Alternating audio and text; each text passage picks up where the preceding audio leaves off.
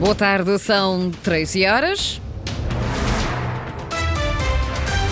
Vamos conhecer os títulos desta edição.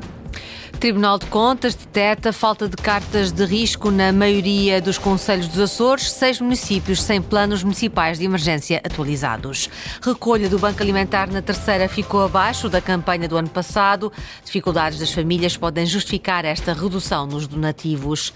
Bilateral Portugal-Estados Unidos reúne hoje e amanhã na terceira. Temperaturas a esta hora: Ponta Delgada e Angra com 13 graus, hoje está frio, Horta com 15 e Santa Cruz das Flores com 16 graus. Avançamos com as notícias da região, edição das 13 com a jornalista Lília Almeida.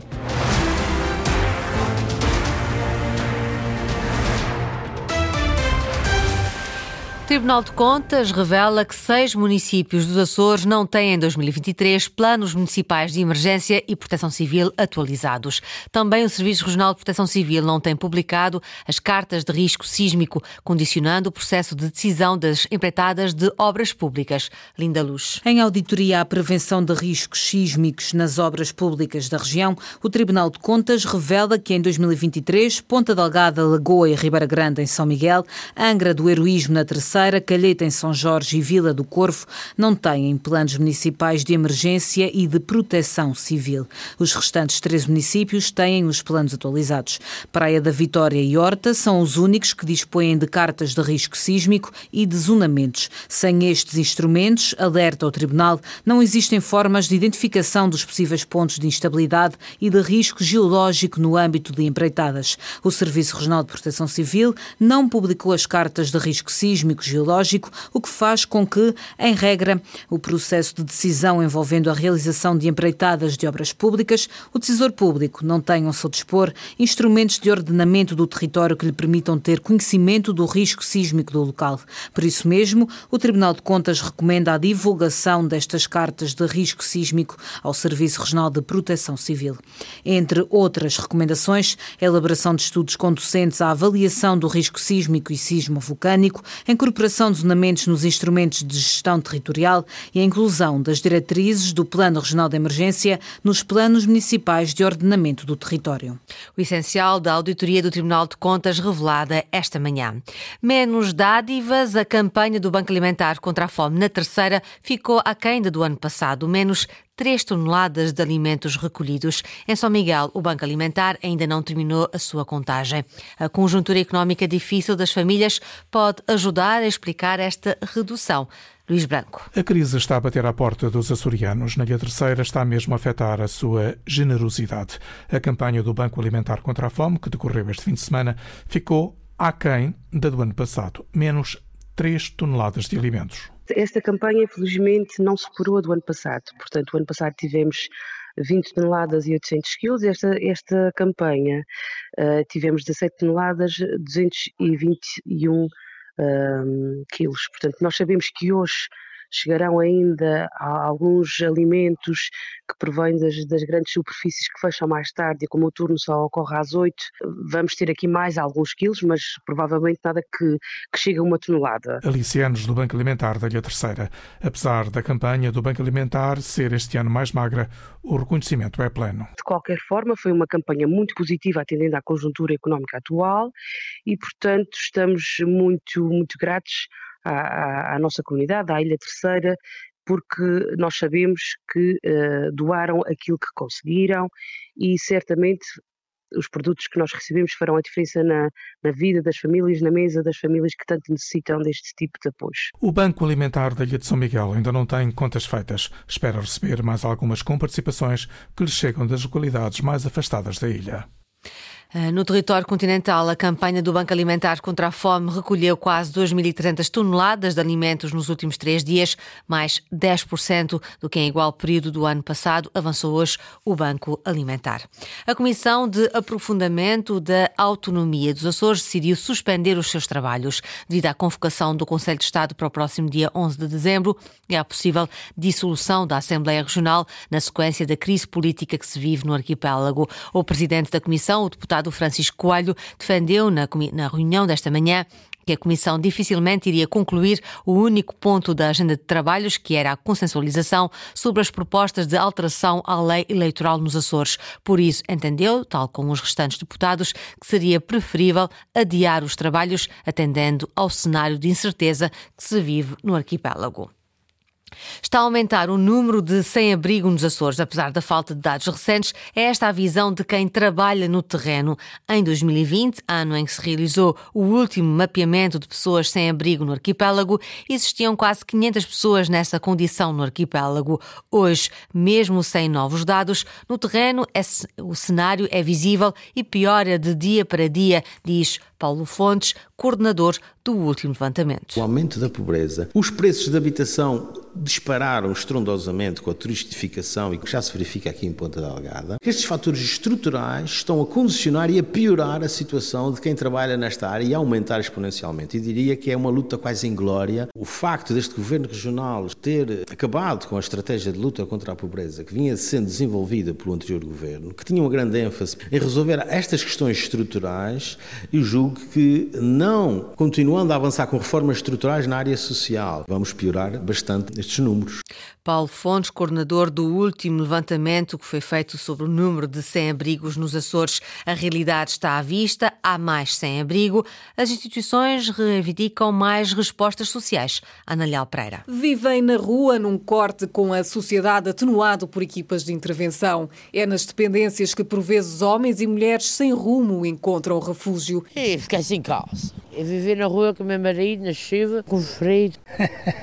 a minha vida é uma aventura. Isso não é vida para ninguém. Eu quero outra vida. São sem abrigo, mas não por opção, diz Paulo Fontes, sociólogo e coordenador do único estudo realizado nos Açores sobre esta condição de vida. Sempre achei que as pessoas não estavam na rua porque queriam. 20 anos de prática a lidar com pessoas sem abrigo. Julgo que há sempre uma margem de opção na vida das pessoas, mas uma pessoa que chega à situação de sem abrigo já quase que não tem opções na vida. E na região, em 2020, existiam perto de 500 pessoas sem abrigo, a maioria na ilha de São Miguel, com mais de de 70% dos casos, a cidade de Ponta Delgada foi a primeira do arquipélago a implementar o projeto Housing First. Três meses depois de ter sido entregue uma casa a quem vivia na rua há 10 anos, a evolução é notória, diz Helder Fernandes, da Associação Novo Dia. Permite garantir que a pessoa tem acesso a uma casa com acompanhamento de uma equipe especializada 24 horas. Em, muito pouco tempo, tem sido um projeto com evidências bastante significativas na vida da pessoa, na questão do sentimento de pertença à comunidade, a relação relação que estabelece com os vizinhos, na questão da própria autonomia, na questão do, do empoderamento da própria pessoa. Mas o apoio não chega a todos. Aqui, a maior parte destas pessoas tem aqui baixa escolaridade, falta de oportunidades adaptadas àquilo que é a realidade das pessoas. As respostas que são dadas atualmente não conseguem abranger todas as pessoas que se encontram nesse momento em situação de sem-abrigo. Instituições dos Açores sentem a falta de respostas de estudos e de articulação entre entidades para combater o flagelo dos sem-abrigo. Comissão Bilateral Permanente do Acordo de Cooperação Portugal-Estados Unidos reúne hoje amanhã na Terceira. Na agenda açoriana estão os trabalhos de descontaminação dos solos na Ilha Terceira e os vencimentos impostos recentemente aos trabalhadores da base das Lajes. Esta tarde está marcada uma visita à base das Lajes. A reunião está marcada para amanhã no Palácio dos Capitães Generais. Francisco Faria. São cerca de 70 os participantes de Portugal e Estados Unidos na Comissão Bilateral Permanente. Durante o dia de hoje estão agendadas várias visitas, nomeadamente à base das Lajes, mas é amanhã, bem cedo, que no Palácio dos Capitães Generais se discutem os assuntos que ligam Portugal aos Estados Unidos. Para além dos assuntos de Estado, há uma agenda açoriana. Nomeadamente a cooperação com os Açores, a nível da ciência e da tecnologia, Uh, e do intercâmbio de estudantes, é um, um, um, assunto que queremos levar. Estará também a questão uh, da descontaminação dos solos e aquíferos da Ilha Terceira e também tem o compromisso de levar uh, à Comissão Bilateral Permanente, embora não seja no âmbito dessa comissão, a questão laboral um, e a questão de não poder ser abaixo do salário mínimo que ganham os trabalhadores. Portanto, também levar esse assunto, tem o compromisso perante eh, sindicatos e a Comissão Laboral. Artur Lima, vice-presidente do Governo Regional, é anfitrião desta bilateral permanente. A última foi em Washington em maio passado. Esta é na terceira e assinala também meia centena de encontros no âmbito do Acordo de Cooperação e Defesa de 95. Na última reunião houve compromisso para o reforço da colaboração com os Açores no âmbito da ciência e tecnologia e também, no ponto 10 da declaração conjunta, pode ler-se empenho total na importância da segurança ambiental dos Açores e nos trabalhos em curso no âmbito da descontaminação junto à base das lajes, nomeadamente nos projetos em curso no 3001. Santa Clara mantém liderança na segunda Liga, tem 26 pontos, os mesmos que o Nacional. Ontem, num derby insular, a equipa açoriana venceu o Marítimo por 2-1. Gabriel Silva inaugurou o marcador, Lucas Silva empatou para o Marítimo, mas Pedro Pacheco carimbou um triunfo na segunda parte para o Santa Clara. Vitória merecida, diz o treinador da equipa açoriana. Primeira meia hora, claramente, uma entrada muito forte, como foi pedido à nossa equipa e, e aí podemos ter feito mais um, dois golos, claramente. Num lance um bocadinho caricato, o Marítimo faz o empate e aí nós ficámos um bocadinho desconfortáveis no jogo. E a segunda parte é completamente nossa. A segunda parte é completamente nossa. Controlar o jogo todo com bola, a criar situações e, e aí foi uma equipa com, a controlar o jogo como nós queremos, cada vez mais a ter bola, Vasco Matos, treinador de Santa Clara, à 12 jornada, a equipa açoriana lidera o campeonato da Segunda Liga de Futebol com 26 pontos, em igualdade com o Nacional. Ainda no futebol, conferimos agora os resultados do Campeonato de Portugal e do Campeonato de Futebol dos Açores com o repórter Henrique Linhares. No Campeonato de Portugal Série C, o Lusitânia foi a única equipa da região a sair com os três pontos. Os comandados por Ricardo Pessoa receberam e venceram a União de Santarém por 3-1 e estão agora no segundo lugar com 18 pontos. Já o Rabo de Peixe empatou no Bom Jesus a uma bola com o Mortágua e é agora 11 classificado com 13 pontos. O Fontinhas ocupa o 13 e penúltimo posto após derrota caseira com o líder Alverca B por uma bola a zero. Virando a página para o Campeonato dos Açores, quarta jornada da prova, o Operário mantém-se firme na liderança com 12 pontos. Ontem ganhou na Lagoa por 3-0 ao Sporting Guadalupe. Nos outros jogos, Ursulinense 1, Benfica Águia 1, Lagense 5, Vitória do Pico da Pedra 0, Angrense 1, Praense 0 e São Roque 1, União Miquelense 2. Na tabela classificativa, o Operário é primeiro com mais um jogo realizado em relação aos adversários diretos. Lagense é segundo com 9 pontos, Guadalupe terceiro com 6, União Miquelense, Angrense e São Roque somam 4 pontos, Praense está no sétimo lugar com 3, Benfica Águia tem 2 e é oitavo, Ursulinense soma 1 ponto. E o Vitória do Pico da Pedra está na última posição com 0.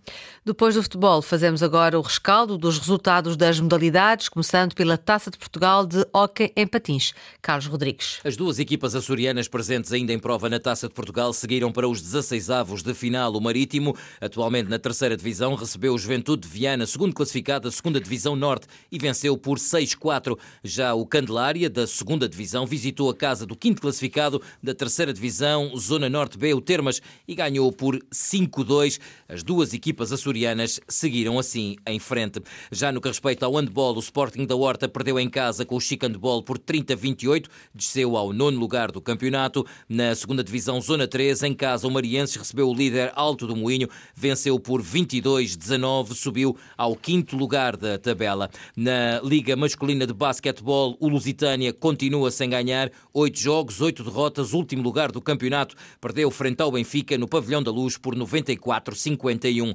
Na Liga Feminina, também no Pavilhão da Luz. União Esportiva ganhou ao Benfica por 81-61. Sportiva é líder do campeonato, juntamente com o Guedessa. Finalmente, o voleibol. No Campeonato Nacional da Primeira Divisão Feminino, mais uma derrota para o Clube K, 3-2 frente ao Leixões. A equipa açoriana já não tem possibilidade de ficar nos oito primeiros. Na segunda fase do campeonato, vai decidir e lutar pela permanência na primeira divisão. Já quanto ao nacional masculino, a Fonte do Bastardo joga apenas hoje, a partir das 17 horas, em Alvalade, no pavilhão João Rocha, frente ao Sporting.